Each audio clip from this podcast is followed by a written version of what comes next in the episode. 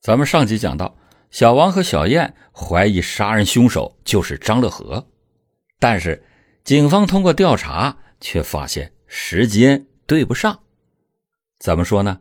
郭乐瑶接到的电话是七点多钟，他是吃完饭、洗完澡，在九点以后才离开家的。负一层入口的监控录像显示，私家车到车库是九点四十左右。而张乐和是九点十分下楼，九点四十分就上楼了。他自称没有看到郭乐瑶的私家车，时间点儿倒是颇为的吻合，两个人可能存在时间差，最多只有几分钟。也就是说，张乐和刚上楼，郭乐瑶才开车进入负一层。即便如此，警方也对张乐和进行了询问。此时。张乐和已经五十岁了，部分头发开始花白，仍然显得颇为的英俊儒雅。他被调到了邻省担任全省总代理，升了两级。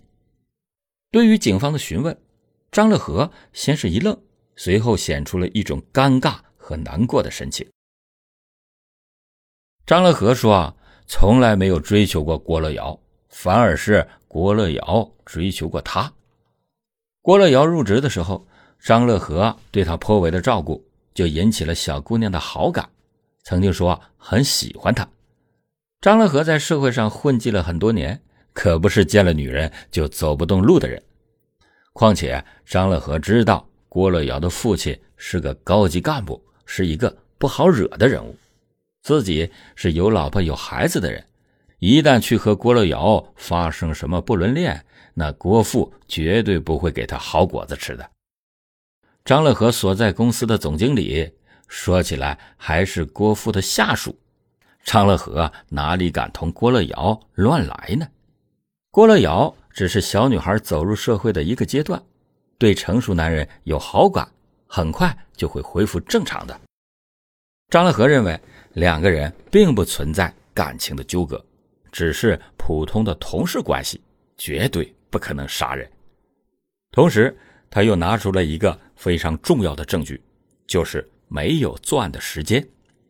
他下楼去车库只有几分钟，随后就爬到一楼，走出大门，在附近的烟酒店买了一包烟，期间同熟悉的店员还聊了一会儿天当时那名店员在看足球赛的最后比赛阶段，张乐和也是球迷，忍不住就一边抽烟。就一边和店员一起看到球赛结束。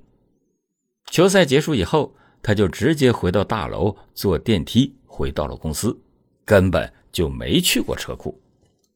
警方立即的就设法找到了那个店员。店员经过回忆，确实记得七年前两个人一起看到比赛结束，至少看了十多分钟。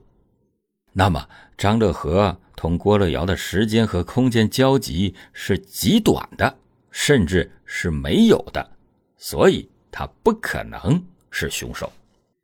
将张乐和的嫌疑排除以后，警方重新就把目光放在了当年拥有负二层钥匙的人的身上：大厦老板、保安吴大爷以及包工头卢老板。据调查，在案发的当天晚上。大厦老板和卢老板在外面打麻将，没有作案的时间。那么，保安吴大爷呢？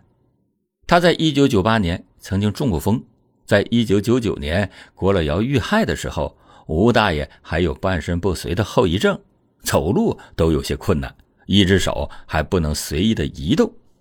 最关键的是，吴大爷在一九九九年的时候就已经失去了那个能力。根本就不可能是奸杀案的凶手。不过呢，吴大爷却提供了一个非常重要的线索：在郭乐瑶遇害的当天晚上，他曾经在负一层巡逻的时候，看到了三个工人神情诡异的在负一层抽烟溜达。他还认识其中一个人，叫赵德强，也就是修建这栋大厦的民工。大厦。还有些建筑细节没有搞定，包工头卢老板就让一些民工在白天来这里施工，晚上住在附近的工棚内。吴大爷上前打了个招呼，问他们怎么大晚上还来。赵德强笑嘻嘻的回答说：“刚刚和两个朋友喝了酒以后，又去看了带颜色的录像，现在憋得睡不着，就出来瞎逛悠。”随后，赵德强又色眯眯的问吴大爷：“你知道附近哪边有站街女吗？”吴大爷没有好气的回答说：“这里靠近火车站，警察整天的来巡逻，没有这种女人的。”说罢，转身就走。吴大爷最后看到三个人的时候，他们还在车库里乱转。第二天听说郭乐瑶失踪了，吴大爷就有一些怀疑这三个民工。吴大爷的社会经验丰富，知道进城的民工不是没结婚，就是夫妻两地分居，都处于极度的性饥渴状态。这三个人突然遇到郭乐瑶这种性感美艳的女孩子，说不定。会酒后失控，做出什么事情来？那么，这么重要的情况，为什么吴大爷在七年前不说呢？吴大爷是本地一个底层的老头，无权无势，不愿意胡乱的得罪人。当年这只是一个失踪案，民警也没有什么调查，只是找他聊过一次。当时他也有思想斗争，唯恐被这几个人报复。也就没有说出来这个情况，警方就立即的找到了包工头卢老板，询问是否有个叫做赵德强的工人。卢老板说，确实有这么个工人，当年大概二十多岁，现在还在自己的手下做工呢。于是警方就直接冲到了工地，将正在干活的赵德强当场抓捕归案。赵德强被捕以后。矢口否认同案件有关系，不过赵德强确实有一定的作案嫌疑。一来，他们三个人在案发期间出现在现场，有作案的时间；二来，他们说要找人发泄，有作案的动机；三来，他们都在负二楼干过活，对这里的情况很了解，知道这个通风管道可以藏人。至于包工头的那把钥匙，也不是什么保密的东西，几乎是公用的。施工队是这个人用完，那个人用，谁想要复制几把，那都非常的容易。继续审讯了没多久，当时用没用手段，咱们不知道。总之，赵德强就承认奸杀了郭乐瑶。据赵德强的介绍，另外两个人分别叫王德明和杨光华，都是民工。当天，他们干完活以后，他们去一个廉价的小酒馆喝了很多的酒，又去录像厅看了黄色的录像。录像引起了他们的欲望，就在街上乱转，试图找个站街女发泄发泄。他们没有找到，就沿着街道又开始乱走。最后，三个人来到了自己工作的大厦地下负一层的车库，遇到了吴大爷。在三个人准备离开的时候，恰好就遇到了刚刚下车的郭乐瑶。看到郭乐瑶高挑性感的身材，赵德强忍不住远远的就说了几句调戏的话。见三个醉醺醺的民工用下流的语言调戏他，郭乐瑶忍不住大骂了一句“臭流氓”。听到了这句话，赵德强等三个人不干了，一起走到了近处，反唇相讥。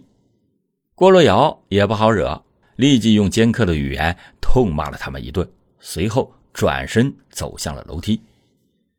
眼见被一个小女人给侮辱了，赵德强恼羞成怒，对两个同伙说：“要给他一点教训。”由于酒精和录像的作用，另外两个同伙立即表示同意。三个人迅速的追上了郭乐瑶，几拳就把他打倒在地。郭乐瑶被打倒以后，大声的呼救，即便是车库里空无一人，因为郭乐瑶不断的大叫，也不能在这里作案。于是三个人就把郭乐瑶抬到了负二楼的仓库里边，残忍的轮奸了郭乐瑶。被侮辱以后的郭乐瑶痛不欲生，大声说一定会报警，让他们三个人蹲大狱。他们三个人都在大厦干活，顿时傻眼了。只要郭乐瑶去报警，描述一下他们的长相，很容易抓住三个人。他们商讨了一通之后，决定杀人灭口。他们全都是建筑工人，力气很大，几下子就把郭乐瑶给杀死了。三个人对负二楼的环境很熟悉，知道通风管道是最隐蔽的藏尸地点，就把郭乐瑶的尸体给塞了进去，随后逃了出去。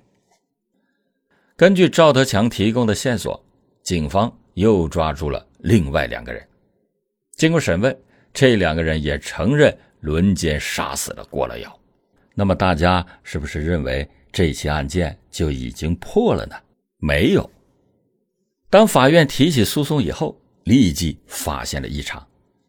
此案并没有任何直接或者间接的证据，只有三个人的口供。如果口供基本一致，尤其是说出了只有凶手才知道的细节，似乎也可以证明他们是奸杀恶魔。事实恰恰相反，三个嫌疑人的口供对于基本事实存在着重大的矛盾。就比如，对于藏尸地点，赵德强说的通风管道同王德明在地理位置上完全不同，而王德明自己的两次指认也是完全不同。至于杨光华，根本没有指出过尸体藏在哪里，也没有提过通风管道。对于作案手段上，三个人的描述有着巨大的区别。就比如王东明说自己用匕首多次的猛刺女孩的胸部和腹部，将其杀死；杨光华则说他用刀刺中了女孩心脏部位。王德明也用刀刺了一下，才把女孩给杀死。这两个人都没有提到用钝器打砸女孩，而郭立瑶的尸体上压根就没有刀伤。根本没有任何利器刺杀的痕迹。另外，三个人对于怎么将郭乐瑶劫持到负二楼也有着明显的区别。有人说，一个人抬头，一个人抬脚，一个人望风；有人说，三个人一起抬着的；第三个人则说，他是独自勒住女孩的脖子劫持，其余两个人跟着。更夸张的是。对于轮奸郭乐瑶的顺序，三个人的说法都是完全不同。如果三个人真的是杀人凶手，既然已经认罪，为什么要在几乎所有的细节上胡说八道呢？就算是时间久了，歹徒可能记错一些情节，为什么会在根本的问题上差别如此之大呢？在审讯期间，王德明突发脑溢血暴毙。莫名其妙的就死了，剩下的这两个人也不太正常。赵德强有些疯疯癫癫的，在审讯期间经常突然无征兆的笑起来。他究竟是装疯还是本来就疯呢？或者是在审讯中受到了什么刺激变成的这样呢？没有人知道。至于杨光华，在审讯期间经常词不达意，目光呆滞。开始以为他是装疯卖傻，但是一个人不可能永远的这么装下去。民警逐步的发现他确实不太正常，送去进行鉴定，认为杨光华智力虽然不属于智障，也是非常低的智力水平，难怪杨光华连小学都没有念完，基本就是属于文盲状态，只能在工地上做一些简单的笨活。那么问题就来了，以杨光华的智商，能够生活自理和做些简单的体力活就很了不起了。这种人还能去奸杀犯罪吗？